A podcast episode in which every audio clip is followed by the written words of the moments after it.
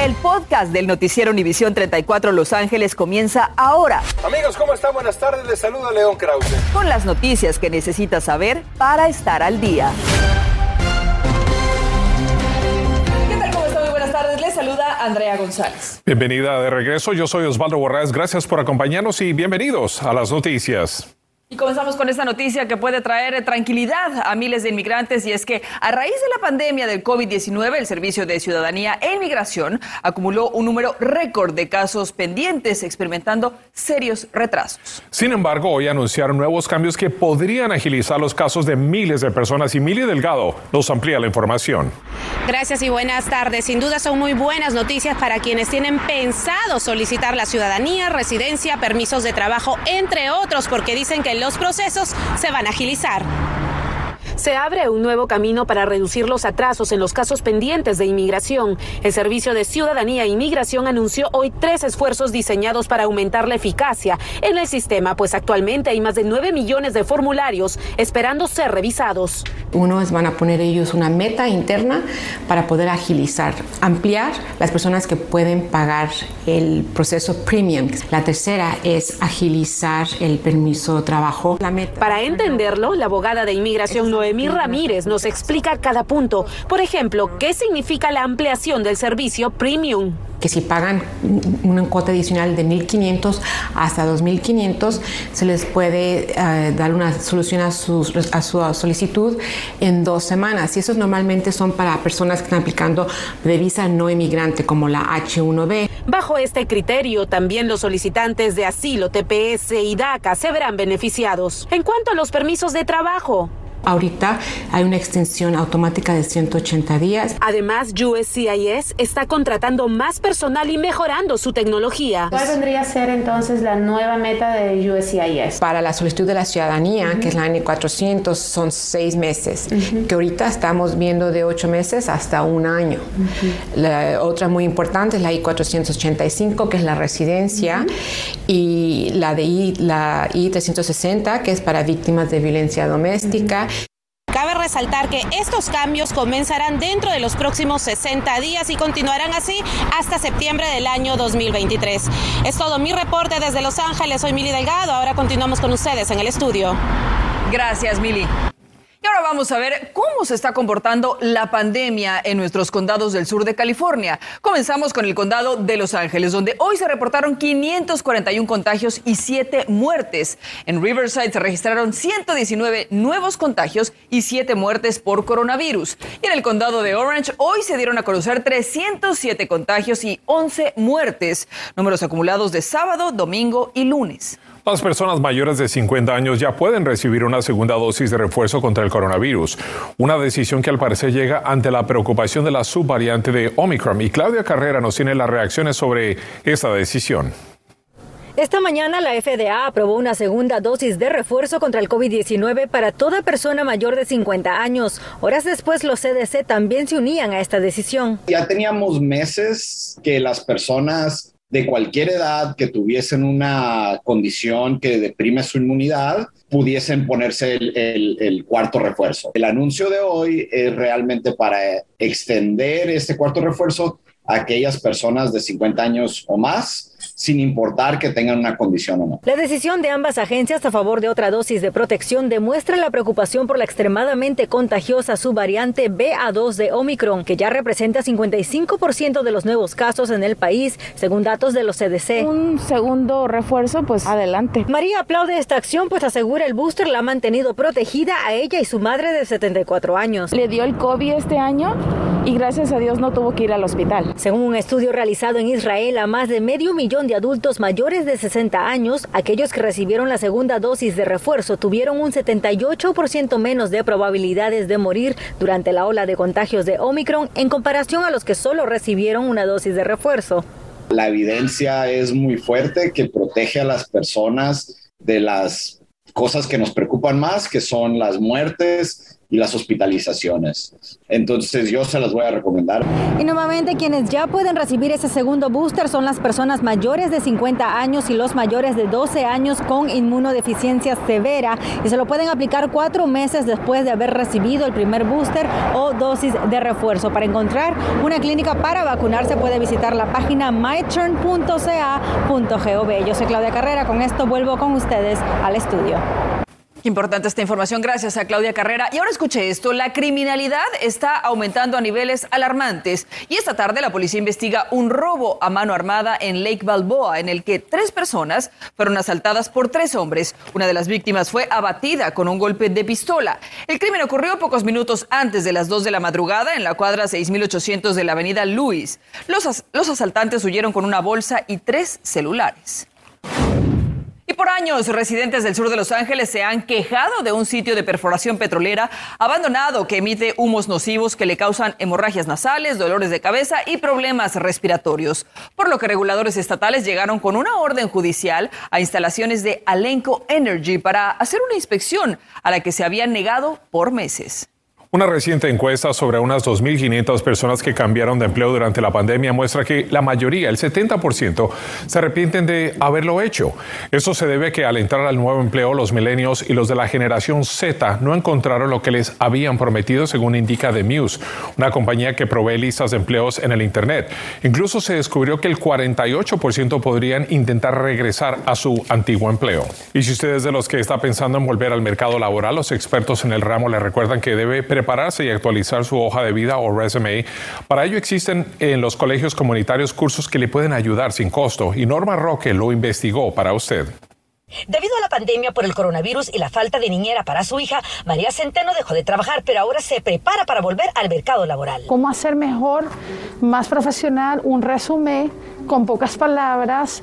Y la presentación adecuada en términos de vestimenta. Toda la información esté correcta. Estudia hospitalidad y turismo en West LA College y aprovecha que aquí cuentan con consejeros para guiarla. Nos puede dar su resume, le podemos dar sus tips, podemos darle eh, recomendaciones, cómo puede cambiarle ciertas palabras. Nombre e información personal, estudios y experiencias son lo principal en su resumen, nos recuerda el consejero Carlos Perales. Uno de los tips del consejero a María es que al llenar el resumen resumen, en la lista de experiencia, trate de que todo sea relacionado al trabajo que está buscando. ¿Correcto, Carlos, por ejemplo? Estoy aplicando a una oficina de, Customer Service. Ah, pero ¿sabes qué? De carnicero, yo estuve manejando los clientes. Ah, ya entiendo. That's a very important point. Por la pandemia, muchas de las entrevistas de trabajo aún se hacen por Zoom e Internet. Aquí lo preparan, pero eventualmente tendrá una entrevista en persona. Parte esencial de una entrevista de trabajo, nos dice Carlos, es la presentación personal. Sin importar el tipo de trabajo, usted debe verse bien, ¿correcto, Carlos? Así es. Y le ensayan todo tipo de preguntas. ¿Por qué quiere trabajar en este colegio? Bueno, este colegio, me, por lo que he visto, tiene una gran diversidad cultural y yo soy inmigrante. María me firmó estar lista para tomar su curso de preparación. María, ¿qué le parece que aquí mismo en el colegio le pueden ayudar? Me parece muy bien porque es una gran oportunidad y hay que aprovecharla, ¿verdad? Porque mucha gente necesitamos volver al campo laboral. Y para aprovechar esta orientación que es gratis y disponible para toda la comunidad, solamente se inscribe en el colegio específicamente para esos cursos. Puede conectarse a este sitio en el internet wlac.edu o llamar al teléfono 310-287-4404 o investigar en su colegio comunitario. Regresamos a los estudios. Muy buenas tardes. Y muy valiosa información. Muchísimas gracias, Norma Roque. Y en instantes la misión es conservar agua y es algo que se va a vigilar de manera muy estricta según la oficina del gobernador. Le diremos de qué manera piensan implementarlo. En una entrevista de corazón abierto, el nuevo superintendente del Distrito Escolar de Los Ángeles nos habla cómo mantendrá a la población estudiantil segura y cómo hará para que no abandonen la escuela. Le tenemos su estrategia. Además, millones de estudiantes de Los Ángeles recibirán pruebas caseras gratuitas de COVID-19. ¿Cuándo y por qué? Se lo diremos. Y se juega la última chance. Estados Unidos ya se encuentra en Costa Rica. En la repesca y como sea, ¿eh? pero Cristiano Ronaldo estará en Qatar y jugará su quinta Copa del Mundo. Estás escuchando el podcast del noticiero Univisión 34 Los Ángeles. Millones de estudiantes y empleados escolares de California recibirán pruebas caseras gratuitas de COVID-19 antes de su regreso de vacaciones de primavera. Ya se entregaron más de 14 millones de pruebas de antígenos a condados y distritos escolares. Con esta medida, el Estado enfatiza aún más la prevención de mayores contagios en vez de la aplicación de medidas obligatorias. A 45 días de haber tomado su cargo como superintendente del Distrito Escolar Unificado de Los Ángeles, Alberto Calvalo habla ante nuestras cámaras sobre sus estrategias para mejorar la educación de nuestros hijos y Julio César Ortiz se sentó con él para aclarar los pasos que va a tomar antes de que concluya el año escolar. Soy Julio César Ortiz del canal 34. Univisión 34 llegó en busca de la estrategia para mejorar la educación de los hijos de cientos de miles de padres que ahora está en las manos del nuevo superintendente del Distrito Escolar de Los Ángeles. ¿Cuál es tu plan para convencer que los padres no se lleven a sus hijos del LUSD? Directores de escuela como maestros, como miembros de la Junta Escolar, hacemos nuestro deber de una manera honesta, transparente.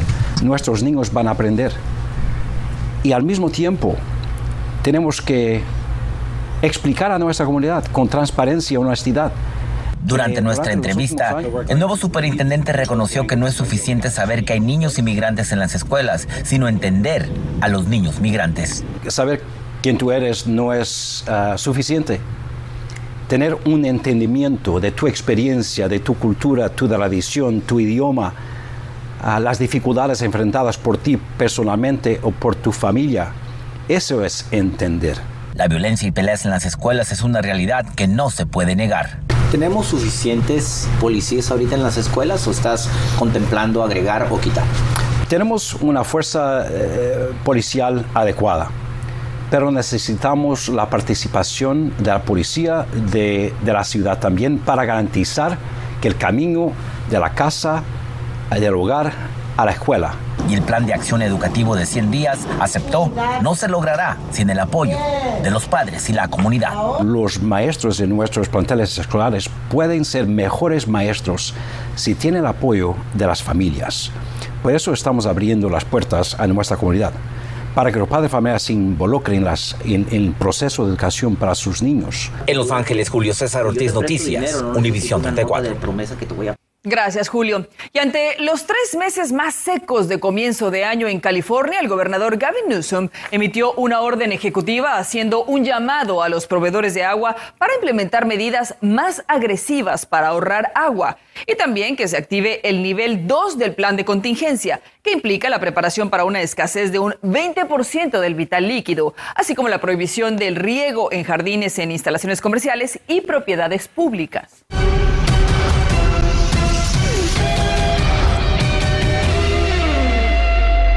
Y aquí tenemos a Diana Alvarado precisamente para hablarnos de los deportes. Así es, Diana, cuéntanos por favor, adelante. Les cuento que yo veo bastante tranquilo a nuestro compañero Osvaldo Borraes, pero me pregunta, ¿cómo va Colombia? ¿Cómo va Colombia? ¿Qué pasa si ya Así, tiene mira. un gol?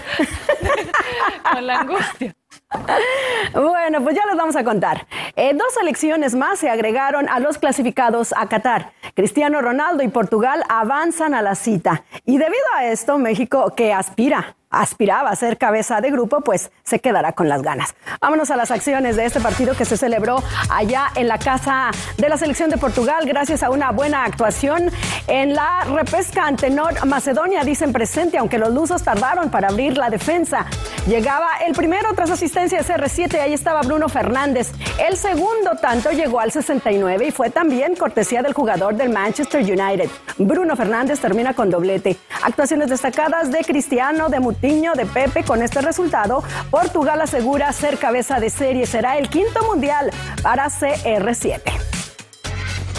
Otro de los favoritos también dice presente Robert Lewandowski lleva a Polonia a la cita del Mundial mientras Zlatan Ibrahimovic de nuevo se queda sin Copa del Mundo. Lewandowski abrió la cuenta desde los 11 pasos y abrió el camino a Qatar.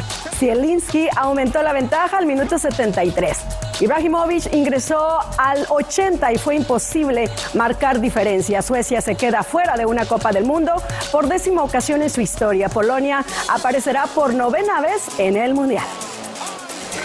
Estos son los resultados parciales en la última fecha de Conmebol, donde solo se definirá el repechaje.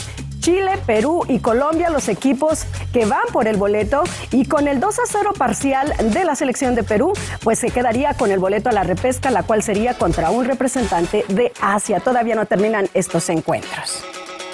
Y la selección de México regresó a casa para preparar el cierre de las eliminatorias. Reciben este miércoles a la selección de El Salvador.